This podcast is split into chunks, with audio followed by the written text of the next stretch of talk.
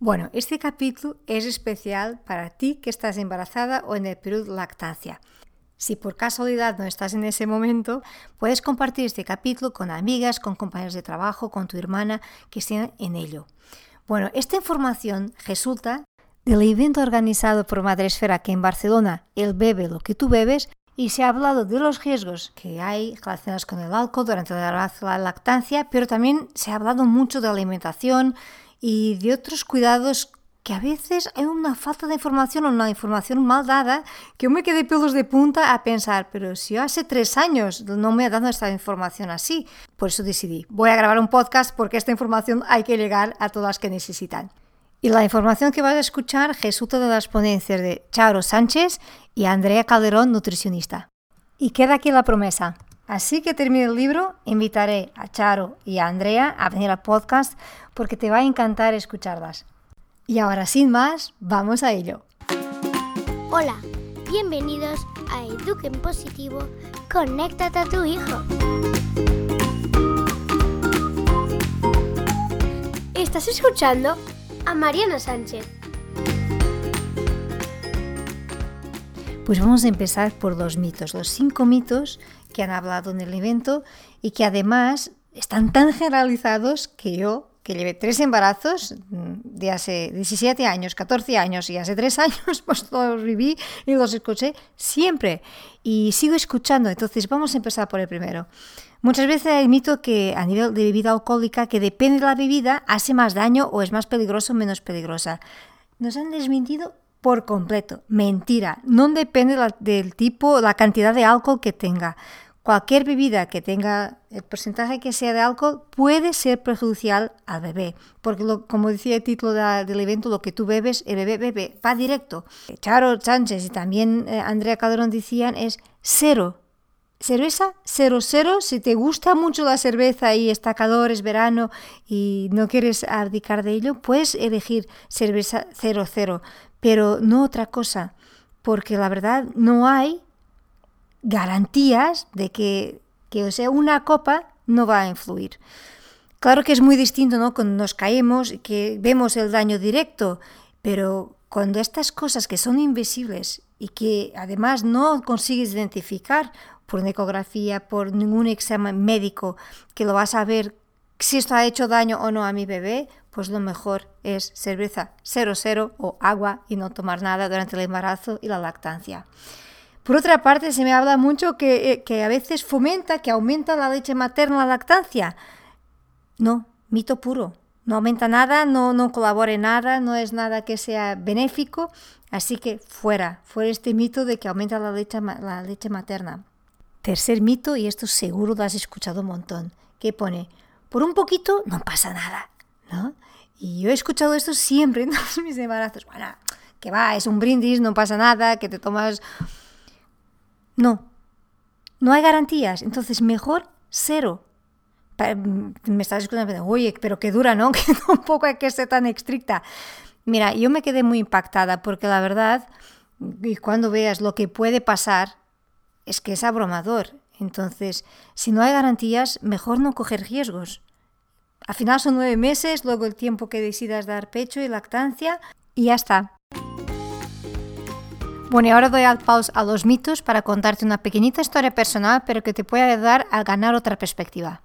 En mi primer embarazo me quedé en casa sin poder salir el último trimestre todo. Yo ya no aguantaba, ya no podía ver ni mi casa ni mis paredes, y yo estaba blanca como las paredes, ya tenía ganas que el bebé, que el bebé naciera porque ya no podía más. Y a cada semana la obstetra me decía, venga, una semana más, venga, una semana más. El bebé estuve a punto de nacer desde la semana 21 y, y nació con 38. Y la verdad fue durísimo, pero claro, cuando tuve mi bebé en brazos digo, qué bien, qué bien lo he soportado. Y entonces te comparto esto porque a veces estamos en y pensamos, oye, que no pasa nada, ¿no? Pero como decía anteriormente, como no hay garantías, mejor no coger riesgos. Por eso quería empezar por aquí, por los mitos, porque estos mitos pueden hacer mucho daño, quitan peso a la situación, eh, se contagian, lo tomamos todo como muy normal y al final pensamos, oye, pues una copita y ya está, punto. Pues a veces hay otro mito también que se depende del trimestre, ¿no? Y eso tampoco está muy, muy seguro que depende del trimestre. Claro, el primer trimestre donde se están formando los órganos parece lo más importante y por supuesto es muy importante, pero lo que está estudiado es que no depende solo del primer trimestre. Todo el embarazo, así como la lactancia, es muy importante que haya cero alcohol. No, acordémonos, el bebé bebe lo que tú bebes. Y te dejo el mito final, que dice, pues si mis otros embarazos no ha pasado nada, pues con este tampoco va a pasar.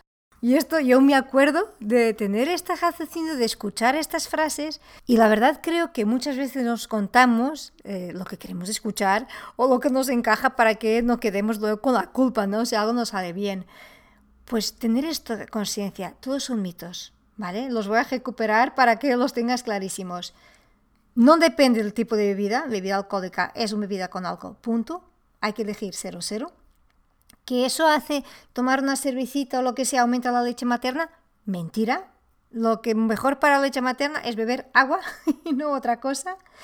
Y que por un poquito no pasa nada, pues no lo sabes. Así que cero. Depende del trimestre de embarazo, tampoco está aprobado, mejor no coger riesgos. Y que si tus últimos embarazos ha ido todo bien, pues hagamos de todo para que en este también siga todo bien. Bueno, y dejando los mitos, te voy a leer los riesgos que hay en consumo de alcohol en el embarazo.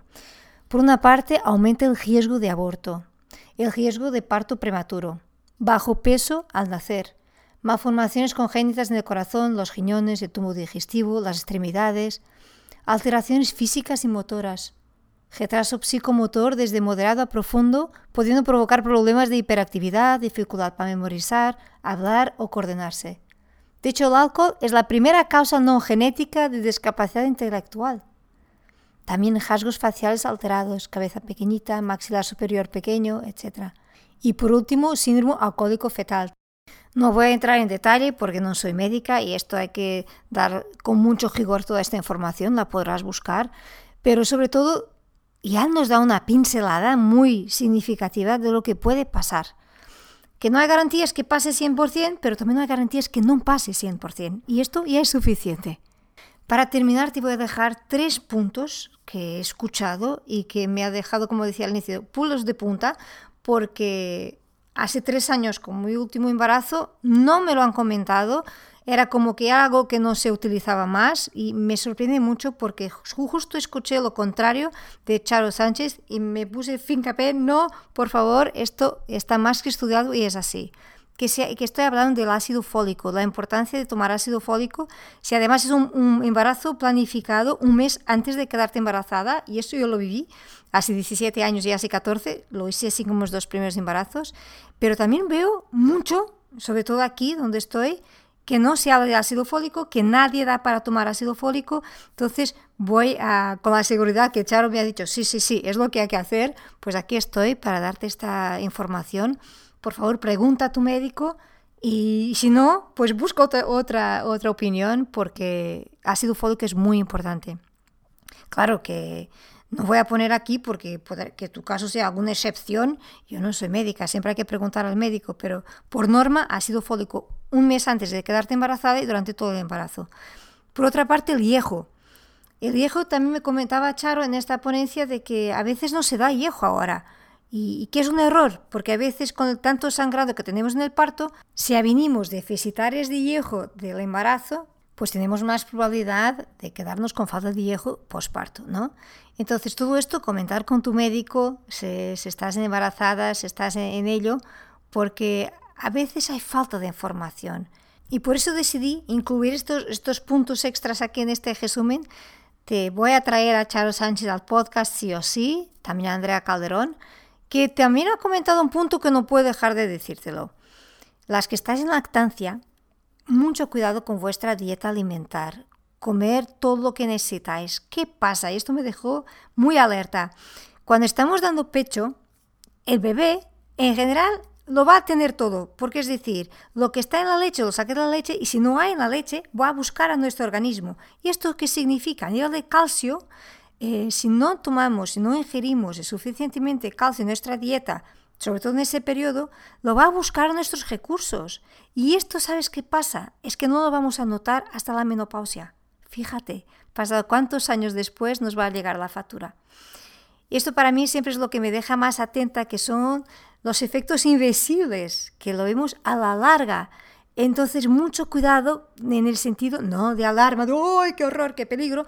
No, que no hay que acudir el pánico, pero vigila, cuida, eh, consulta a un nutricionista si hace falta de tener una dieta bien equilibrada para que puedas dar lo mejor a tu bebé y cuidarte a ti al mismo tiempo, para que ningún quede en déficit.